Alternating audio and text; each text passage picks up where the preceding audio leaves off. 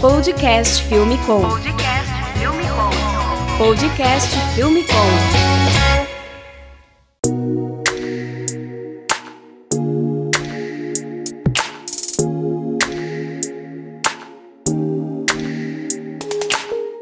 Podcast Filme Com no ar e hoje a gente tá aqui com a Ana Augusto, que ela é filmmaker de Brasília, recém-chegada em São Paulo. Fala aí, Ana. Oi, gente! Prazer! Da hora. A gente também tá aqui com o Renan Paixão, que é nosso produtor aqui da Movie ID e diretor de fotografia nas horas vagas. Salve, PX. Salve. Da hora.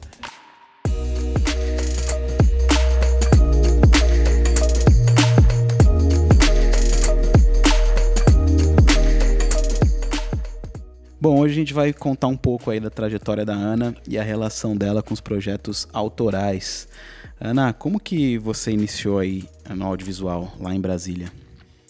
Bom, eu há três anos e meio, uns amigos meus me chamaram assim, me pegaram pelo braço praticamente, falaram: vamos dar ênfase nessa parada que você gosta, que é a fotografia e o vídeo, que sempre foi uma coisa que eu falei, ah, não, depois da faculdade eu penso nisso, sempre foi como hobby e tudo mais. E aí os meninos da CRIA me chamaram, a gente começou a fazer principalmente vídeo, aftermovie de festa, é, vídeo institucional, restaurante, várias coisas assim. E aí foi quando eu comecei a aprender mesmo, comecei a me jogar fazer várias coisas, mas foi quando eu comecei com os projetos autorais mesmo que a coisa que eu fui tomando mais gosto, assim.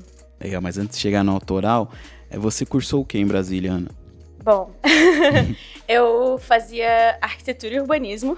Show. Sério? Da hora. Aham, eu fazia arquitetura e urbanismo. Eu fiz quatro semestres de arquitetura e urbanismo.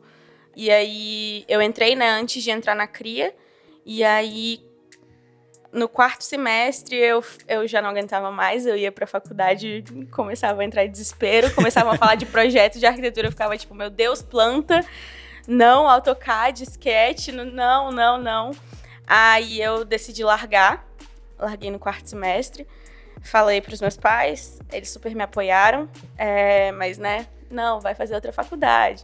Aí eu larguei, fui pra publicidade, fiz três semestres, Pô, mas você esticou bastante o, a É. arquitetura. Quatro Quatro semestres, dois anos. É, eu aguentei bastante até. Mas chegou num ponto que não dava mais, velho. Não tinha nada a ver com o que eu gostava, assim. Eu sempre fui muito da parte criativa e eu sempre tendi a ir pra uma profissão que eu pudesse ver de forma concreta a minha criatividade.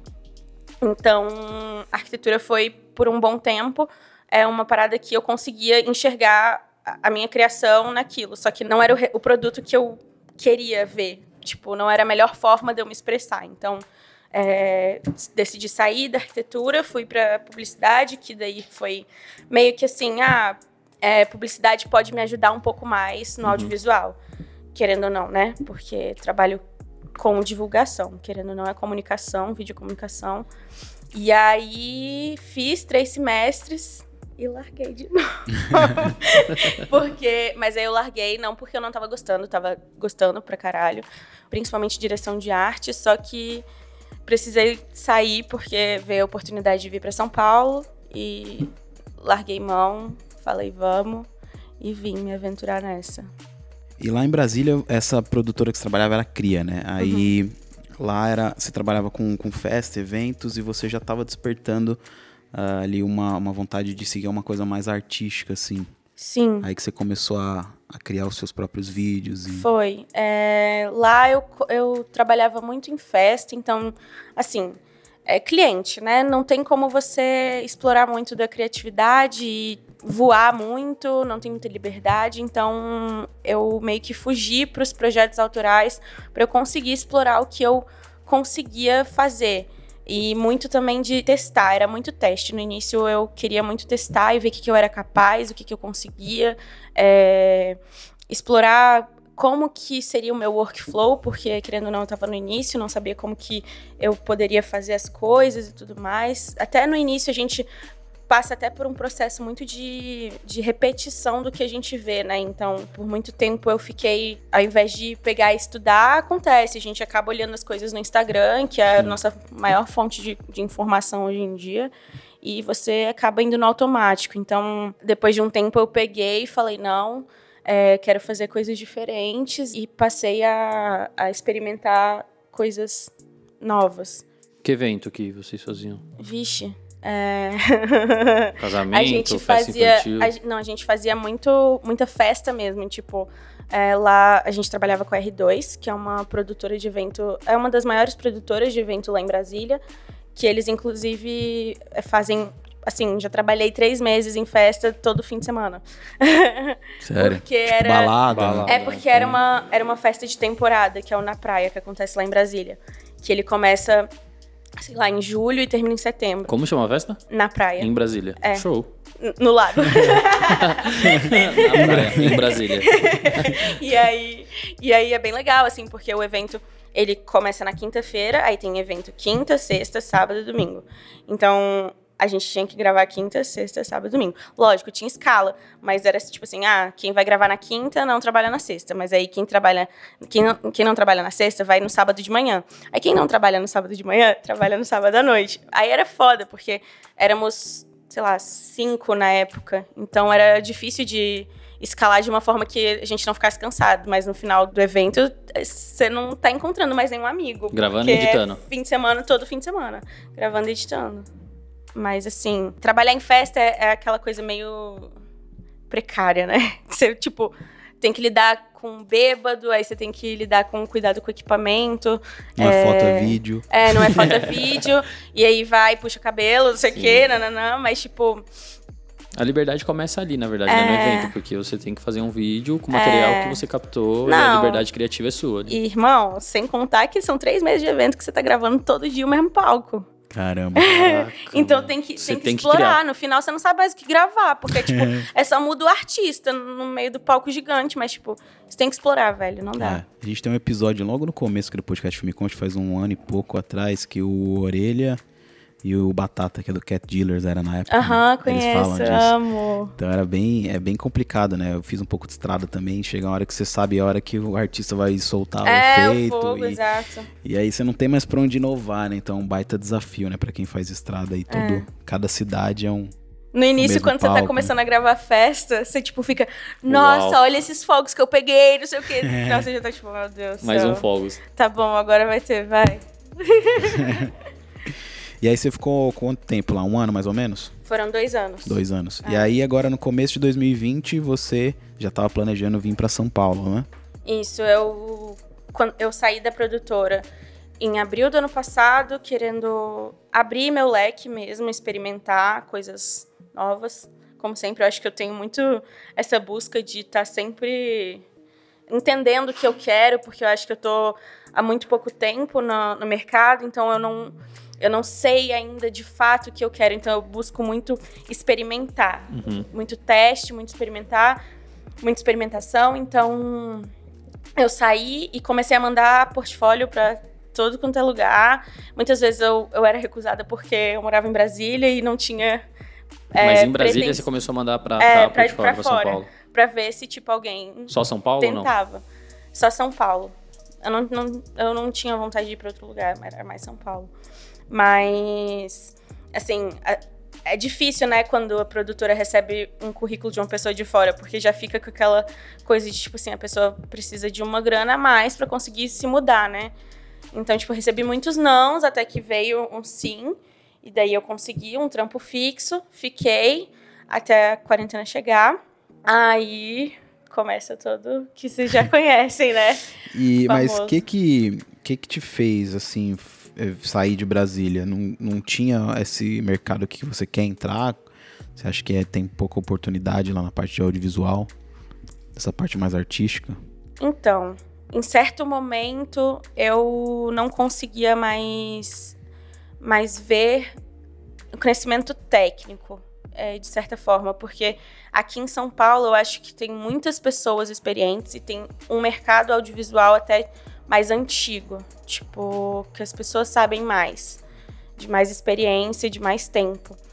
Então, é, vir para São Paulo foi muito de uma vontade de pessoal, assim, de liberdade mesmo que eu tenho comigo mesma e profissionalmente falando que eu sentia que eu poderia crescer mais.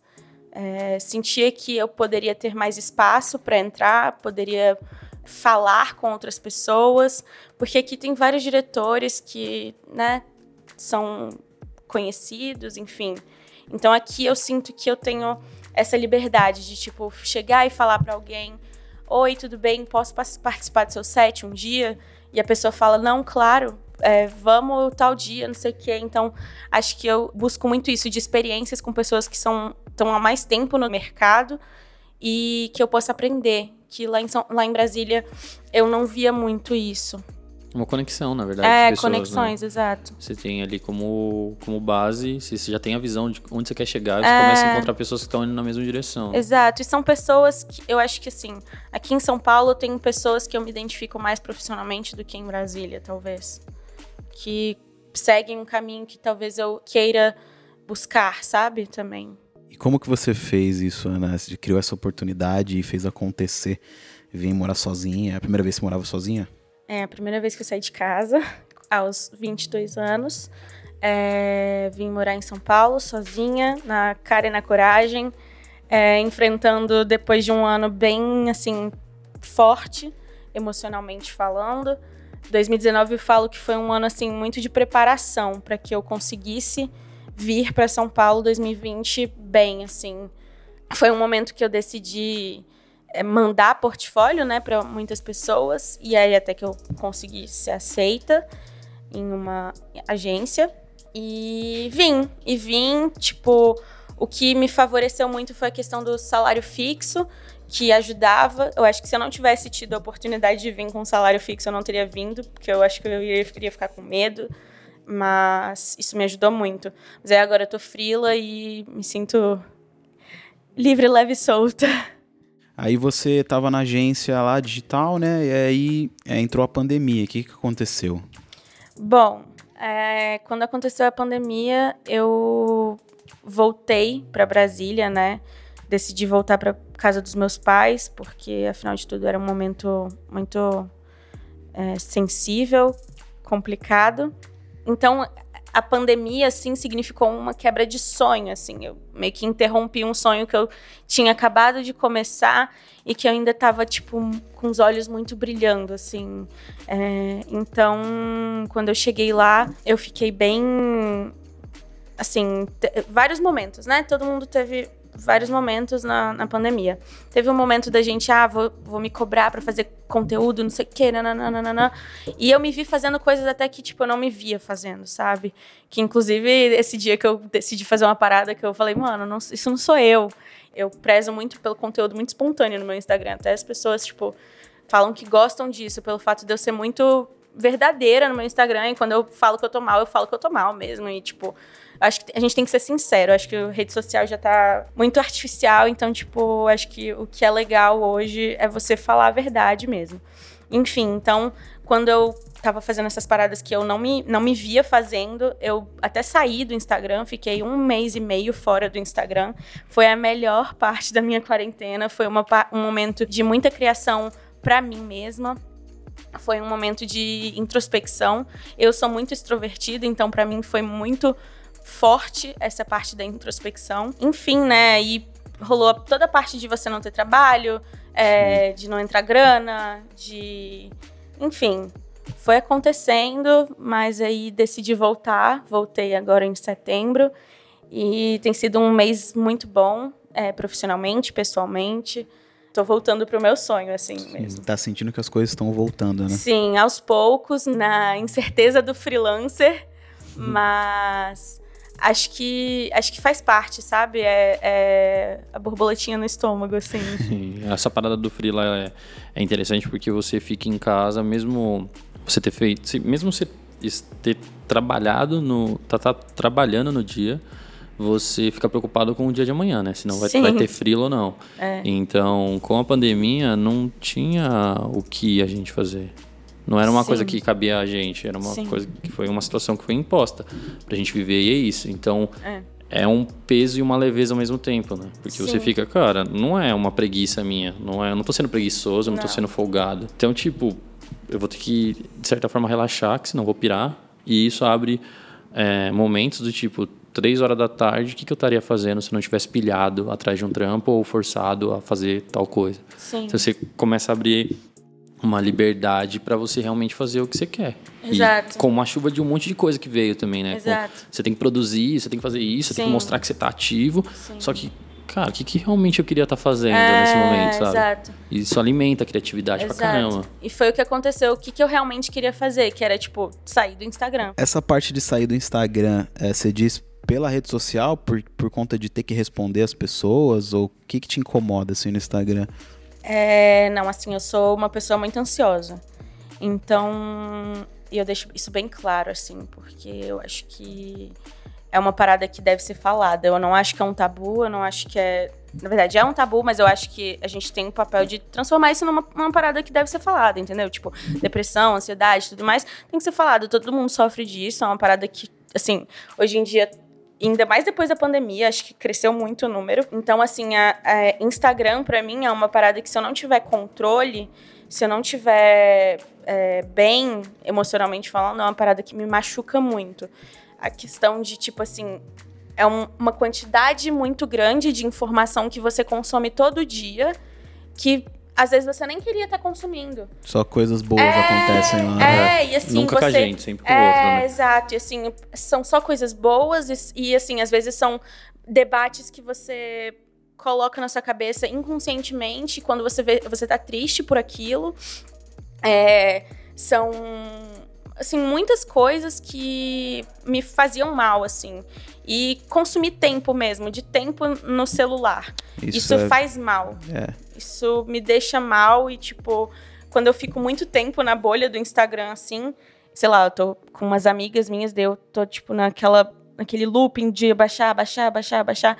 E na hora que eu saio, eu fico, tipo, mano, onde é que eu tô? Uhum. Isso pra mim é, é péssimo, assim. Então, eu di- direto ainda eu pego e, e apago o aplicativo do Instagram pra ficar, sei lá, um fim de semana sem, porque eu acho que é equilíbrio, sabe? Eu acho que você tem que entender quando que você precisa ficar sem e quando você precisa estar ali, entendeu? Uhum. É, e também comunicar. Eu acho que eu prezo muito pela verdade, pela mensagem que eu quero passar. Pra mim não é só um portfólio, por mais que meu feed tá- esteja ali bonitinho, eu sou uma pessoa.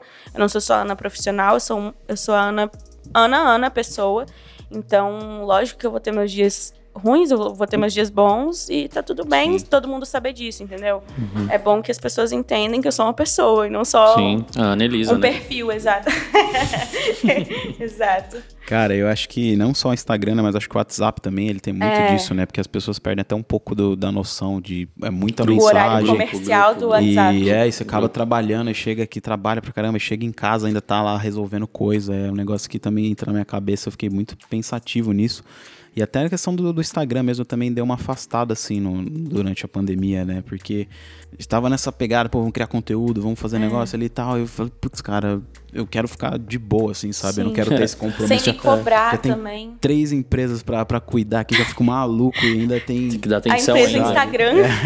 Exato. É bem Empresa complicado vida. isso, né, cara? E outra coisa também que eu penso direto, assim, que às vezes você tá ali moscando, rolando o feed e, puta, tem três, quatro livros ali na, na beira do meu Nossa. sofá que eu tô pra É. ler e falo, mano, o que, que eu Sim. tô fazendo aqui? Ou eu li, quando eu fiquei fora do Instagram, eu li no total oito livros na quarentena.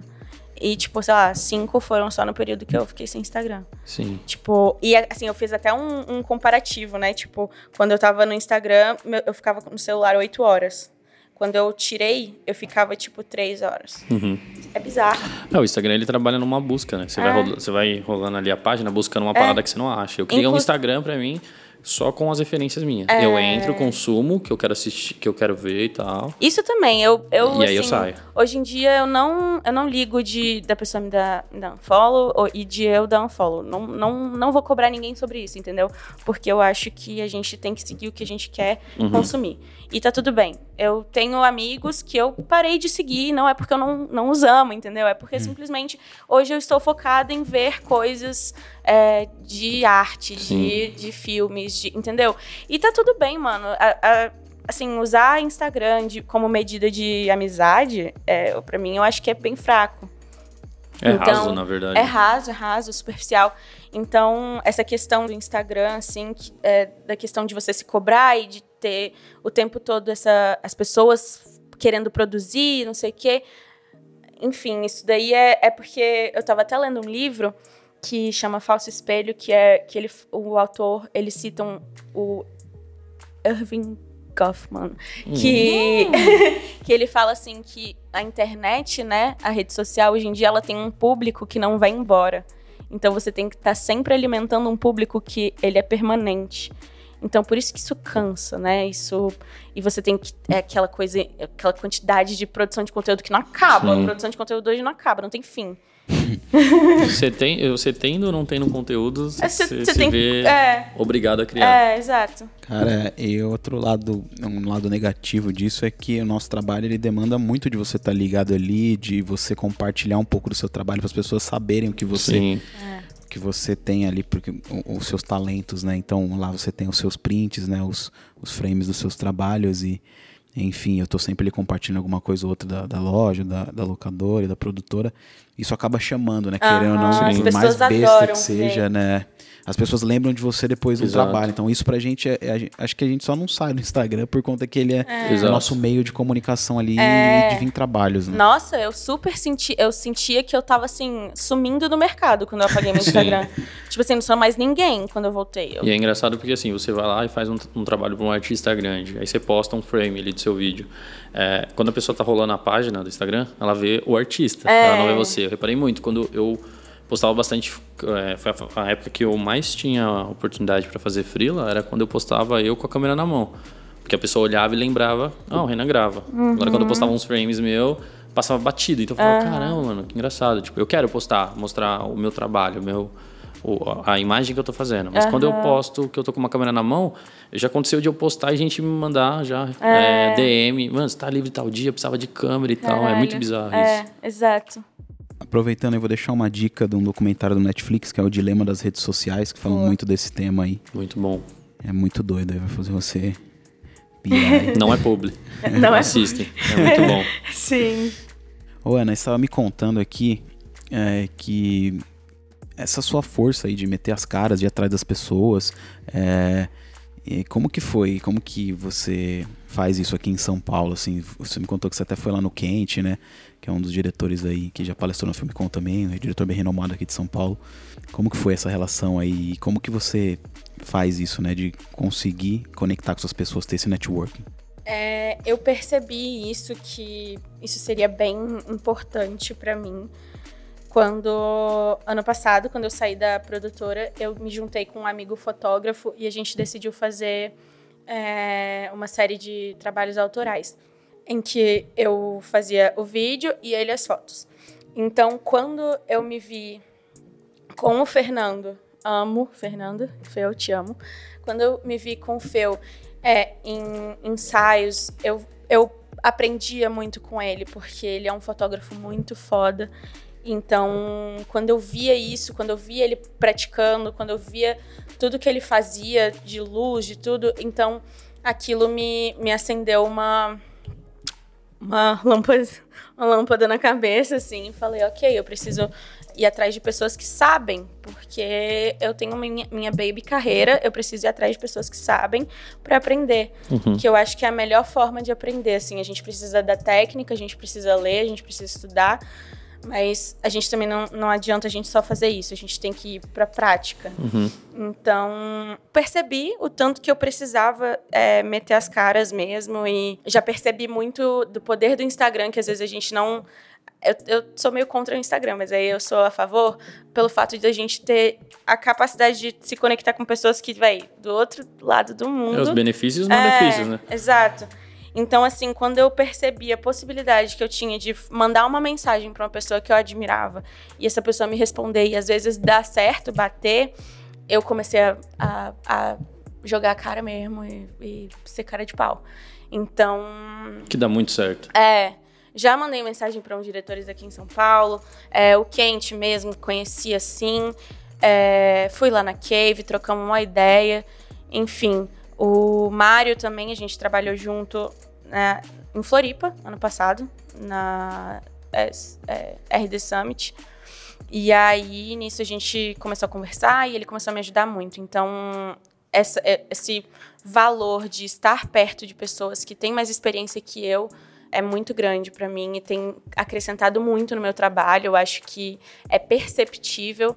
É, eu, como filmmaker, né, que faz tudo, que edita, que filma, que cria, é, eu acho que ele tem somado muito, assim, essa capacidade de, de me juntar com pessoas que dirigem coisas maiores, sets maiores, enfim. Como vocês foram parar em Floripa? Ah, essa daí foi o Nando que chamou nós, o, da Papaya. Ele. Você ele... já conhecia o Mário? Não conheceu lá? Não, conheci lá. Que da hora. Foi, e foi, tipo, bem na época do Movie Lab. Uhum. Teve. For, foram, assim, uns dias antes, o RD Summit, e depois foi o Movie Lab. Então, tipo, eu fui pra lá em novembro. Aí eu fui pra editar os GIFs do Gilberto. Amo The Gilbs. é, ali eu conheci o, o Giba, que foi assim, outra pessoa divisor de carreiras também, que me ensinou várias coisas. Me ensinou assim.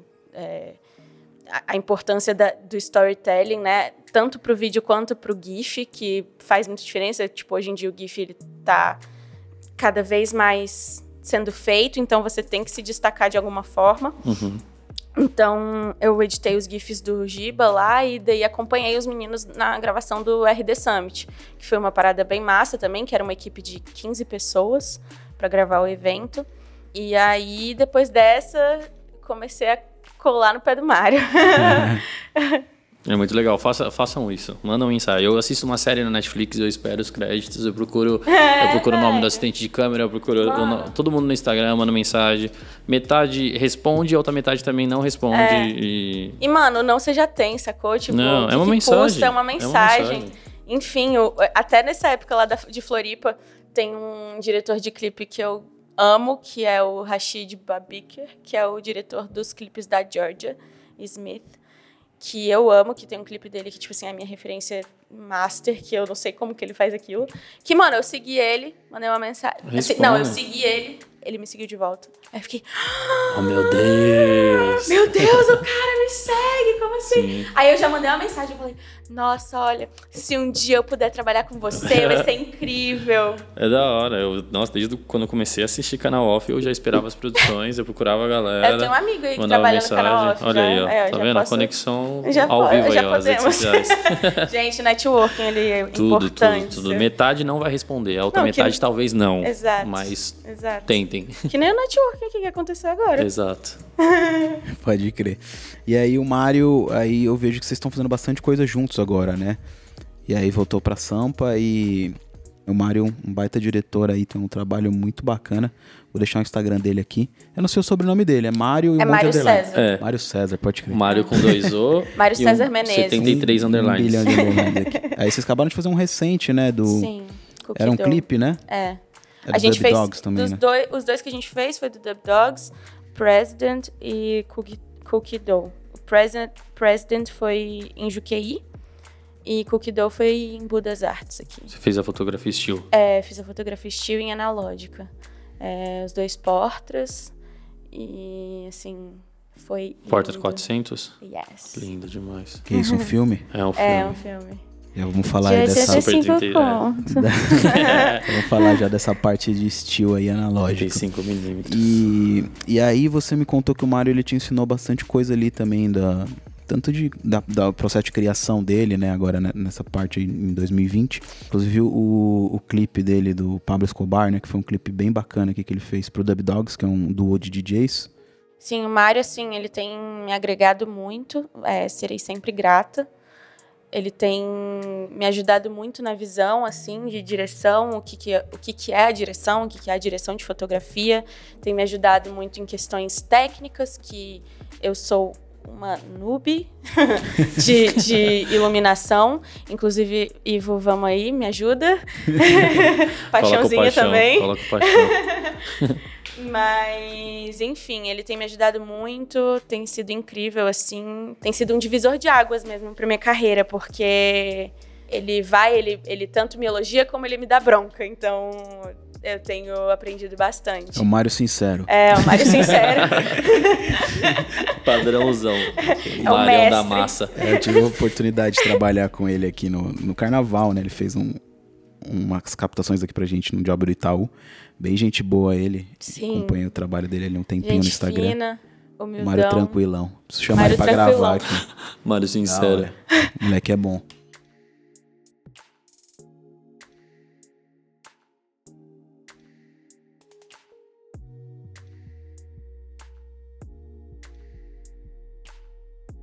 E Ana, aqui levando pro lado do autoral, o- eu escuto bastante que o mercado ele é bem fechado, né? O mercado de audiovisual. Porque por N motivos existe é, não só a responsabilidade de você gerar um produto que não é barato para o cliente, é, a responsabilidade de você criar é muito grande. Você tem uma agência para atender, você tem um cliente, você tem que trazer essa, esse balanço aí, conseguir trazer a expectativa, né? Fazer essa conexão de expectativas e, e isso não é fácil. Então, eu acredito que o trabalho autoral ele deveria ser a porta de entrada, que eu não vejo isso de certa forma acontecer. Existe uma problemas e implicâncias muito maior, muito maior para uma pessoa realmente ir lá e romper, né? E fala um pouco do seu trabalho, como que foi esse processo para você, porque é uma porta de entrada, né? Sim, é, o trabalho autoral para mim sempre foi de muita importância e muito valor. É, como eu disse, foi onde eu comecei a testar e experimentar muita coisa, e inclusive construir a minha identidade como filmmaker, né? É, e comecei também a quebrar barreiras. Eu também tinha muita insegurança assim de direção, de dirigir pessoas, modelos. Até às vezes, muitas vezes não eram modelos, eram amigas minhas. Então eu fui aprendendo fazendo mesmo. Então eu acho que a gente tem que estimular mais o processo criativo do autoral e a produção dele. É, são coisas que às vezes você não tem grana, Uhum. mas é possível fazer coisas sem grana. Não é porque ah, não tem um cliente pagando que você não vai fazer. Tem vários pontos que eu acho que o autoral ele te agrega. É, tanto de aprendizado, como a possibilidade de experimentar, como a liberdade criativa que Uhum. ele te dá, porque não tem, não tem um briefing, não tem cliente cortando asa, É você por você, né? você por você. Com a mensagem que você quer trazer, a verdade da mensagem que você quer trazer. né? Exato, exato. E você comunica algo muito mais verdadeiro, né? Tipo, é, tem até um, um- eu vi esses dias de um- uns amigos diretores que assim é mentira a gente falar que a gente não é egocêntrico, porque todo trabalho é, em vídeo, querendo ou não, fala da gente. Uhum. É, a forma como a gente vai expressar isso fala muito da gente. E é mentira você querer falar que não. Então, projetos autorais dão a liberdade de você falar muito de você. E assim, as pessoas me perguntam muito sobre identidade visual, Sim. sobre estética, sobre ah, como construir isso. Enfim, eu não acho que eu tenho uma identidade visual muito concreta. Uhum. É, eu acho que eu tô buscando muito isso. É, então, não, não sei se eu tenho propriedade para falar. Mas eu acho que você consegue começar a construir isso a partir do seu projeto autoral. Sim. É, falando um pouco de processo criativo, eu acho que também o, o- o projeto autoral te permite conhecer muito do- de- da forma como você cria, Uhum. da forma que você gosta de trabalhar, da forma que você é, que, que a sua criatividade funciona, que ela começa a rodar. Então, até li hoje uma parada que um amigo me mandou que assim, a inspiração ela não vem se você não estiver trabalhando, você tem Sim. que trabalhar ela, tipo, não é, não vem do nada. Sim. Você tem que criar o ambiente favorável para a inspiração vir. Então, Isso é muito legal porque tem uma, uma série no Netflix também, a, a Arte do Design, se não me engano, Sim, que sim. tem um episódio que um artista da revista Times, da New York Times, ele fala, cara, eu fui pra praia, né? Eu achei que, que ali era um momento incrível e tal, e ele não conseguia criar. Porque ele tava na praia, ele não conseguia Sim. criar, porque ele achou que o momento dele de criação seria um lugar que ele ama estar. E não. Não. Ele precisa estar realmente. Ele foi para Nova York num café e ele ficava olhando para a rua porque era o momento que ele conseguia criar no meio do Sim. barulho e tal, porque na praia ele não conseguia se conectar com aquilo. Sim, ele se mais desconectava do que conectava. exato, exato. E entender também, né, o momento de desconexão e o momento de conexão também. Você vai ter os seus momentos de bloqueio criativo e tá tudo bem. É importante respeitar isso e não forçar. Uhum. É, eu, assim, sobre processos criativos, o meu workflow hoje eu entendo muito melhor.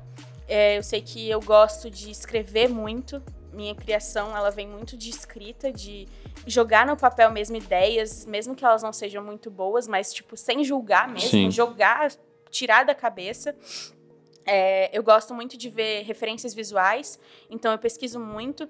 E, assim, a gente precisa expandir um pouco o leque de referências do que, que a gente assiste e do que, que a gente vê como referência, né? Sim. É, referência não tá só em vídeo.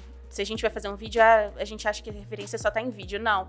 Vai estar, tá, velho, em música, em livro, em, em conversas. Eu valorizo muito, muito, muito, muito as conversas que eu tenho com pessoas que. Pessoas novas, pessoas amigos, tipo, em conversa de bar. Às vezes você consegue é, às vezes a gente tem uma conversa que aquilo te traz uma inspiração e é você ficar atento mesmo, você ter essa capacidade de assim, é uma sensibilidade Sim. maior e, enfim, trazer daí, sabe, de momentos, acho que é, o Kent fala muito isso, que as referências dele é, vêm de observar pessoas, acho que isso não tem nada mais rico. As pessoas são muito complexas e daí vem muita coisa. Uhum. Então, é, meu processo criativo vem daí, e eu gosto de escrever, daí eu faço um documento, que nem eu te mostrei, é, Uhum. visual, com referências, e enfim, construo toda a minha narrativa em cima. Eu gosto de ter já uma música pro meu vídeo antes Uhum. de gravar, porque eu acho que eu consigo gravar coisas específicas para momentos das músicas que às vezes se eu fizer sem saber a música, eu não, eu vou tipo, pô, podia ter feito uma imagem assim.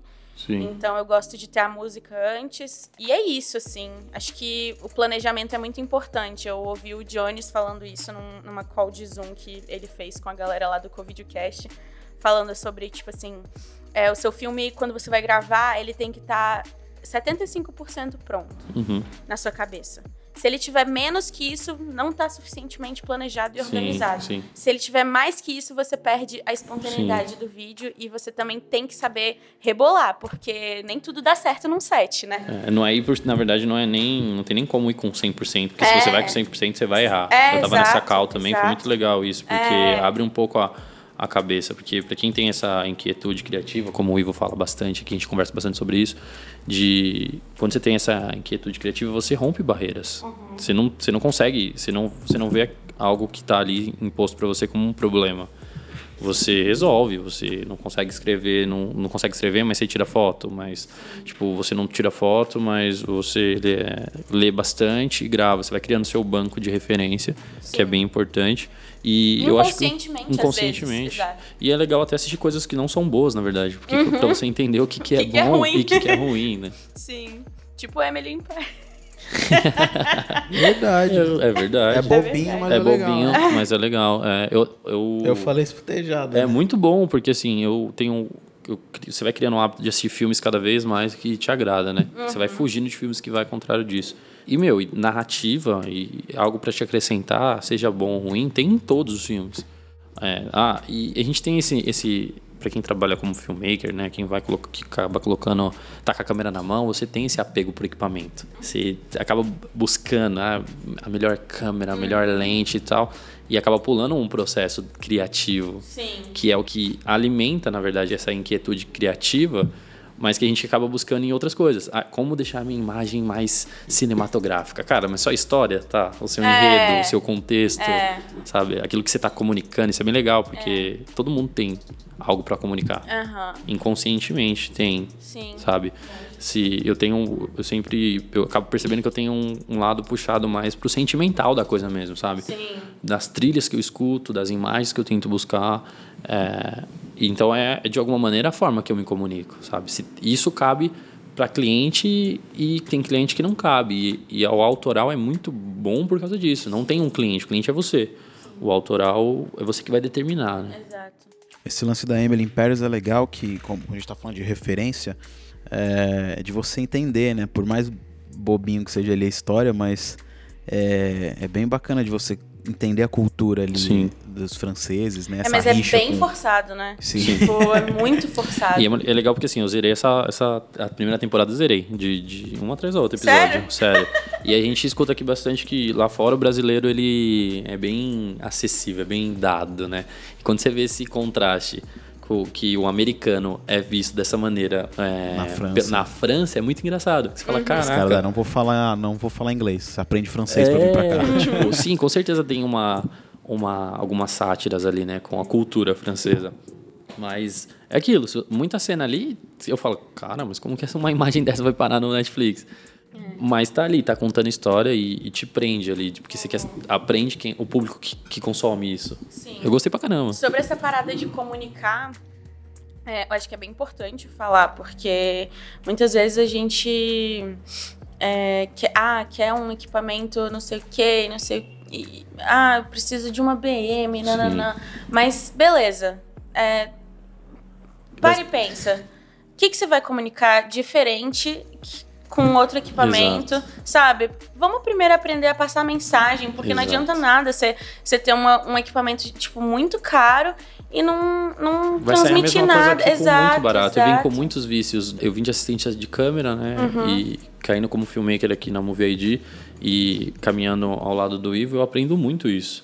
Que, cara, o que você vai. Não vai mudar se você gravar de Sony ou de Red, tá ligado? Se você não mudar o seu projeto. A Uhum. Exato. visão, a narrativa. São N coisas que Antes vão entrando. Ah, se você gravar com celular e gravar com uma 7.3 ou gravar com uma Red, o que vai mudar é um papo que com certeza muda, tem um codec É, que é diferente, você pode lógico. ter, você você tem possibilidades que deveriam acrescentar a sua narrativa, a É, sua história. E exato. não acrescentar porque seu vídeo vai ficar É. mais cinematográfico, É, sabe? exato. É, eu acho que um- uma coisa que vem acontecendo recorrente, né, que até você comentou, é que os filmmakers eles acabam só replicando, né? Eles veem a fórmula ali, ah, tal pessoa tá fazendo assim, vai lá, só usa a, a música, corta em cima da batida e não planeja isso, né? Como que Sim. você vê isso?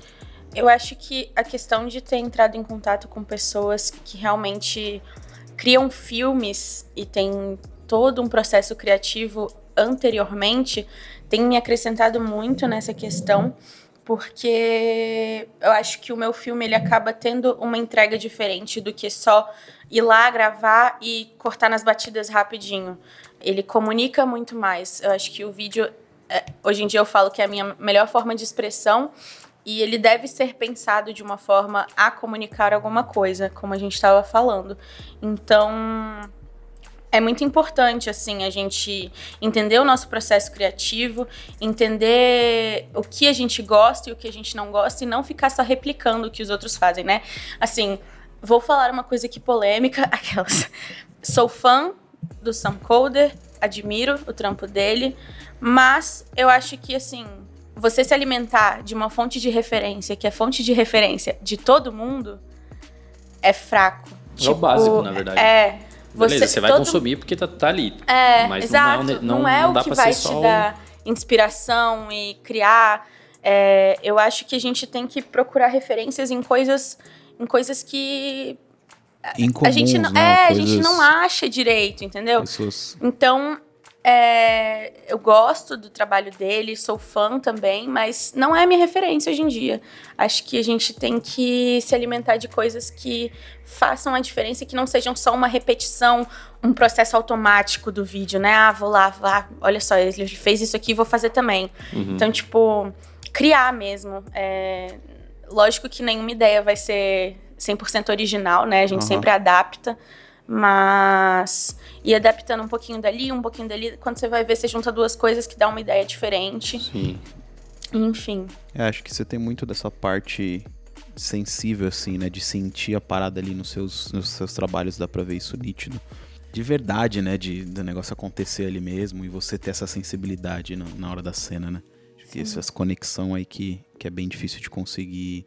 Acho que o mais difícil ainda, que eu tive muita dificuldade quando eu fazia alguns fashions ali, era de dirigir as modelos, né? De você conseguir essa conexão e deixar o negócio mais Sim. espontâneo e não batido, né? Mais humano, na verdade. né? Sim, isso aí aprendi bastante com o Rafa, que foi quando eu fiz o workshop dele, de tipo assim, de você, velho, em vez de tacar a câmera direto na modelo, não, mano, ela é uma pessoa também, você é uma Uhum. pessoa, tem que conversar antes, tem que trocar uma ideia, é, entender o que, que ela espera, o que, que a- qual que é, o que, que ela gosta mais, como que é a forma que, que ela trabalha, e casando, acho que todo trabalho é assim, é feito de ambos os lados. Não é só você que tá gravando, né? É, ela também tá te ajudando. Então tem que os dois estarem em sintonia para o trabalho ser a melhor entrega possível. Você fez o workshop do Rafa Edson? Eu fiz. Da hora. Nossa, fiz é tanto workshop já, gente. Vários. Eu amo, Rafa. Essa parte do, do fashion, né, que eu vejo que você se identifica muito, é, tem um grande problema também, que muitas vezes o fashion, até eu já falei isso com o Rafa, às vezes a foto, a foto no universo da moda aí, ela é muito importante porque ela entra pro catálogo, para outdoor, enfim, para e-commerce, e o vídeo eles contratam como um plus ali, né? Só que o vídeo ele é muito importante para campanha. Isso, a marca não divide isso em duas diárias, né? Em, pô, vamos fazer uma diária para vídeo e uma para foto, porque é horrível você tá fazendo seu vídeo ali e você tem que ficar na bota do Você vai na fotógrafo. rebarba, né? Puta, É. tirou e tem flash, aí ó, você tem três minutos cada look. Aí, cara, só não só luz, você. só- sem luz contínua. É horrível, Tem que cara. ficar só no- nos três minutinhos final ali da modelo, que não, senão vai pagar mais. É muito ruim essa, esse método, né, que, que É. a gente vê. É. Vamos valorizar mais o vídeo, galera. Vamos dar mais tempo pro vídeo. É isso aí.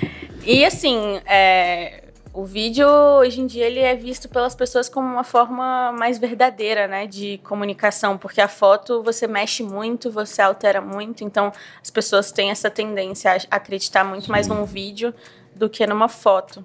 E é legal isso porque, levando para um lado de identidade visual, de processo criativo e tentar deixar de certa forma mais humano, eu vejo que acho que moda sempre vai acontecer, né? Conversando uma vez com um diretor de fotografia, é, o Ricardo Melquiades, lá do Rio de Janeiro, ele falou, cara, moda sempre vai acontecer. Hoje tá no moda luz diegética no, é, aparecendo neon. Daqui a pouco, tipo, hoje tá na moda filtro Black Promission. E as modas elas vão vindo, elas vão se alterando. Mas uma coisa que eu vejo que as pessoas buscam, que é o que eu busco também, no meu caso, para um lado mais humano, é justamente essa estética analógica.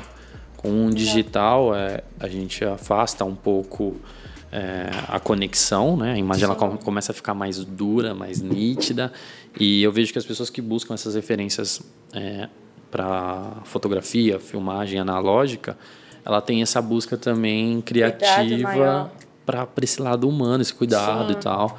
Porque cada vez mais você quer que a pessoa entre ali no seu vídeo e não seja só o vídeo filmmaker que é imagem, áudio, pula, bate na, corta na batida Sim. e vai b-roll de tudo e Sim. tipo não comunica, é, cara, é, comunicar comunica alguma coisa, mas é comunicar aquilo que todo mundo tá comunicando. É, a exato, mesma aham, coisa, sabe? Tipo, todos os vídeos são iguais e Sim. quando você começa a ir para essa identidade visual, eu percebo que tem um compromisso diferente, sabe? Sim.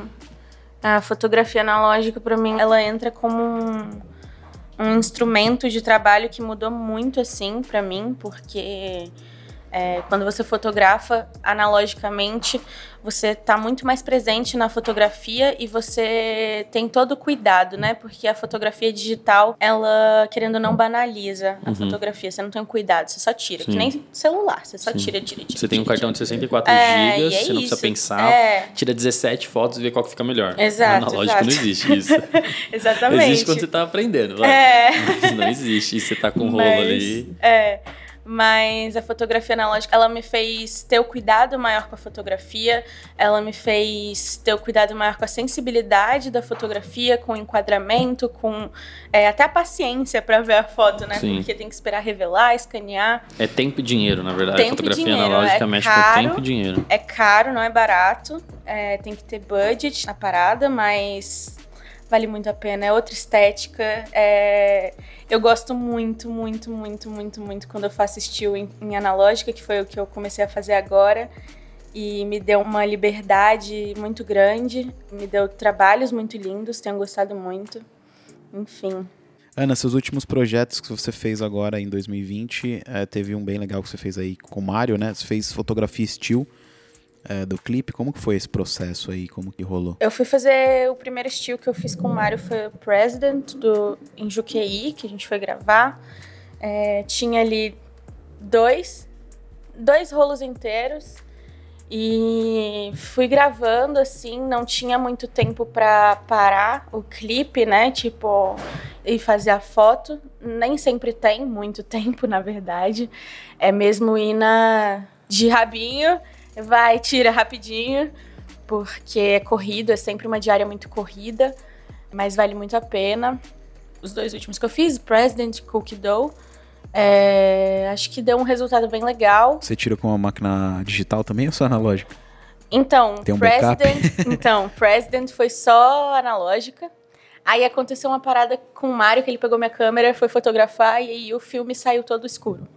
Ele foi fotografar um trampo, saiu todo escuro, aí a gente, tipo, meu Deus, o que aconteceu, velho? Eu falei, mano, esse filme não tá vencido, não era pra estar vencido. Tipo, eu comprei tem, tem pouco tempo e tal. Aí, beleza, a gente foi fotografar, né, na, agora no Cookie Dough. Aí eu falei, não, Mário, eu vou fotografar na analógica e vou fotografar na, na digital Pra também, garantir, só né? pra garantir, né? Vai que. Aí a gente percebeu que, na verdade, é uma lente que ele me emprestou, que eu tava usando, que, tipo assim, eu tirava com ela e tirava com a minha, tirava com ela e tirava com a minha. Que é uma Leica, que eu acho que ela- o fotômetro da, mi- da minha câmera não funciona muito bem com a lente. E aí as fotos que eu tirei com a Leica ficaram é, subexpostas. Uhum, Então, tipo, elas ficavam muito escuras, que foi o que aconteceu com as fotos dele. uhum. E aí. a gente- Identificou que esse era o problema. É, esse era o problema. Aí a gente, na próxima, a gente vai tentar, tipo, super expor a foto, né? Pra poder sair com a Leica, porque é uma lente linda. E o processo de revelar isso depois? Ah, eu tenho agora o meu contato aqui em São Paulo, Gustavo, que tá fazendo pra mim a, a revelação scan com e sem borda. E assim, qualidade mil. Indico muito. Quem quiser, eu passo contato já. Eu quero. E é caro pra revelar?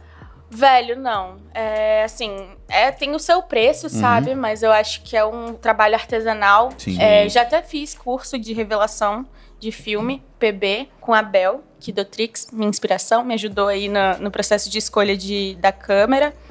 É maravilhosa, fotografa com analógica, basicamente. E ela também faz as, as revelações dela, testa com um monte de químico possível, faz até com maconhol. Sério. Aí. É... O que, que eu tava falando? Esqueci. Maconha, só uma foto brisada. O custo médio, mais ou menos, de alguém que Ah, é queira. isso. É um processo artesanal, né? Eu fiz o curso com a Bel de revelação. É um trabalho, tipo, é uma coisa muito cuidadosa que se você não fizer direito, você pode estragar o filme da pessoa, né? Então é, tem que ser de confiança. Mas é um valor, assim, que em Brasília eu acho que até pagava mais. Eu acho que eu pagava 60 por, por filme. Aqui eu tô pagando 40, 45. De boa. É. Quantos. Tem O. Scan custo, e- o e- custo do filme, mais ou menos, scan. pra quem quer começar a fazer uma fotografia analógica. Então, varia muito. É, tem desde um filme mais básico, que seria, tipo, por exemplo, um Color Plus, que é tipo 29 reais. É, e para um Portra 400, que é 85 reais. Você vai gostar de falar com o Phil Mendonça. É? É, eu já trouxe um monte de filme pra ele de fora e Opa! um milhão de filmes. Conexão diferentes. aí. Fala, que é isso, meu bom? Vou passar no raio-x. Aproveitando aqui, um amigo meu mandou mensagem aqui. Ah. Tinha visto o meu Easter e falou que você é a referência total pra ele. aí, Que ele admira pra caramba esse trabalho. Rafael, um abraço pra ele. Ai, ao abraço, vivo, bicho. Rafa. Ao vivo, essa tá fera aí, bicho. Fiquei tímida. Ana August. Fala pra mim, o que, que você usa de equipamento? O que, que você, você falou pra mim aí que você tava querendo comprar uma Black Magic? O dólar tá caro pra caramba. É, a Black Magic ela vai demorar um pouquinho. Mas eu, eu hoje uso a 7.3, eu tenho uma 24mm 1.4, tenho uma 85, um 8 e tenho a minha 1635 que tá no concerto, vai ficar dois meses. Ai, Canon? dó. Não. A Sony Sony? 2.8 2.8 GM. caiu no Show. chão. Meu Deus, hein? Essas lentes é Aham. raro. Lente Sony é caro, né? Sim. Muito. Ave Maria. Aí tá lá no concerto. Tem uma nossa que tá no concerto também, faz uma falta já. Mas vai voltar, meu bebê. É, uso isso. A, a câmera analógica, eu tenho a Canon Elan 7E. Daí eu uso a minha lente cinquentinha, que ela é, ela é tipo, ela não é tão antiga, sabe? Ela é semi-automática, assim, ela, ela, então ela entra as, as é, E-mount, né? Sim. Aí. Mas é isso. E aí, hoje, hoje em dia, eu edito no Final Cut, no Premiere. Tô aprendendo da 20, tô me achando. E o Lightroom, né, pra foto. Mas é mais isso, assim. Tem mais alguma coisa? Você tem namorado alguma câmera além da Pocket? Não. Fuji? Nem uma, te- uma Fujizinha? Não. Texturinha da Texturinha. hora. É, eu tô texturinha namorando da ela, hora, tô mas- namorando o Fujizinha. É que híbrida, você busca híbrida ou não? Uma câmera Então, híbrida? eu. Porque eu a não, Pocket É, ela aham, não é mas híbrida. eu não tô pensando em vender a minha Sony. não tá não pensando em não vender? É, eu não tô pensando, em não vender. vender. Ah, entendi. Porque eu ainda faço muito trabalho de GIF, né? Uhum. E a Sony, o disparo contínuo dela é, é- é inigualável. Então eu preciso dela ainda.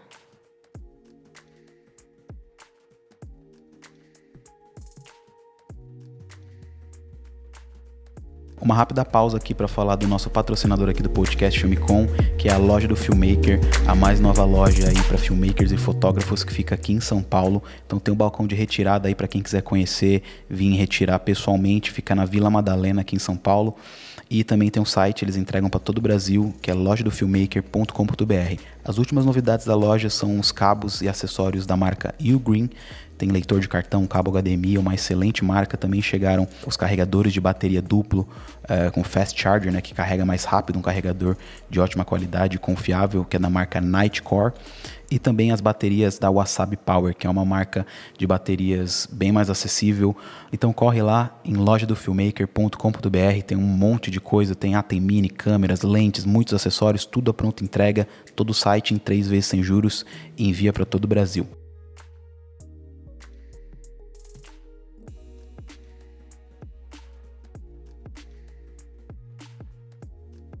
E falando um pouco de onde, quais são as suas referências, onde você bebe, sua fonte, onde é. Ai, a minha fonte de referência, gente, é aí é, é falar assim da vida, porque como eu falei, eu gosto muito de conversar, eu tenho vários insights, tipo assim, quando eu tô meditando também, para mim meditação é importantíssima. É, conversas com amigos, é, eu hoje eu tento não usar o Instagram como minha fonte de referência, porque eu acho que é uma coisa que é, tá muito fácil ali, então é, tá todo mundo vendo e é muito fácil de ser recriado e, e aquela coisa automática, não sei o quê.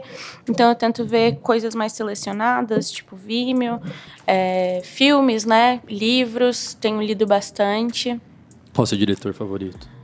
Ah, tá vendo aí, ó, peguinho no pulo. Aqui, ó. Eu vou falar pra você aqui na cantinha do ouvido. Não, de filme, o de filme. melhor diretor, Luca Guadagnino. Caramba, falou, no, falou ASMR. Amo, amo, amo, amo. Call me by your name. Você acompanha algum Vários, canal de YouTube, algum site que você É. Algum fórum. Então, hoje em dia eu tô procurando muitos cursos, né? Eu tô um pouco na dúvida quanto a fazer cursos online, porque eu gosto muito da prática e do como a gente estava falando das conexões que a gente Sim, faz em cursos. pessoas, né? é, que é muito importante, sim. Então, Fora, Mas tu- fo- fora tutorial no YouTube. é tipo assim, eu tenho alguns cursos, mas o que eu gosto mesmo é ler. Tipo assim, por exemplo, eu tô lendo os 5 Cs da cinematografia. Legal. Li também o a linguagem do cinema, alguma coisa assim, que é um também fala dá muita ref de dica de filme, muita dica de filme, tipo eles analisam cada filme, um filme por capítulo, que é muito bom. Então, eu gosto muito disso mesmo. Eu tô terminando de ler agora o Num Piscar de Olhos. Aham. Muito bom. Legal. E a História da Beleza também. Legal. Muito bom. Tô também. querendo ler livros de direção de arte, que eu gosto muito de direção de arte. Show. Show. Show.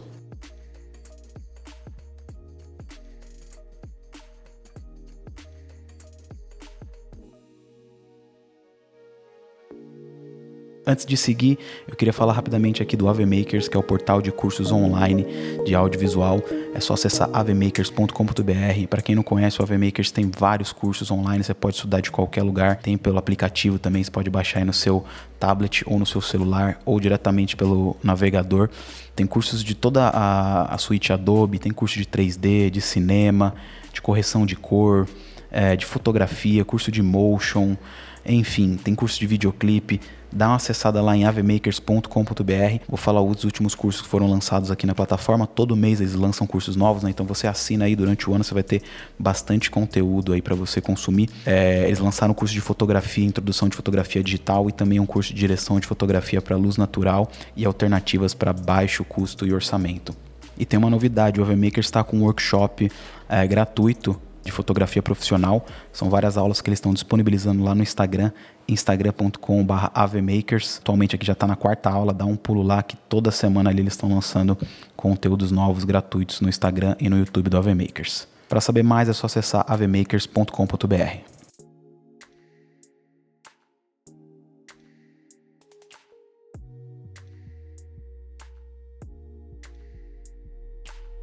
Quer dar uma mensagem final, Ana?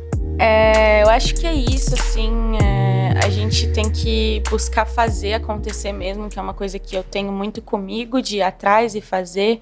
Mesmo que não tenha um cliente por trás, mesmo que não tenha um, um, suporte financeiro, acho que é importante a gente ir atrás e fazer, fazer acontecer, isso é muito legal tanto como, como exercício criativo, como para mostrar o seu trampo mesmo, você ter o que mostrar é, para as pessoas, para possíveis trabalhos. E é isso, assim, acho que vamos fazer o filme viver, sacou? A, a fotografia analógica, é, tenho disso também. E é isso. É isso, minha, minha paixão aí, minha melhor Eu? forma de expressão. minha melhor forma de expressão paixão. audiovisual. Então, eu gosto de falar sobre, eu falo, falo, falo. E, e tamo aí. Show. Pô, obrigadão, Ana, por ter vindo aqui compartilhar com a gente. Obrigada a vocês pelo Espero convite. Tenha somado aí com o pessoal da Filmicom. Quem tiver alguma dúvida, quiser mandar alguma mensagem, é só comentar lá no filmicom.com.br. Eu sou o Ivo Duran e esse foi o podcast Filmicom. Podcast Filme Com. Podcast Filme Com. Podcast Filme Com.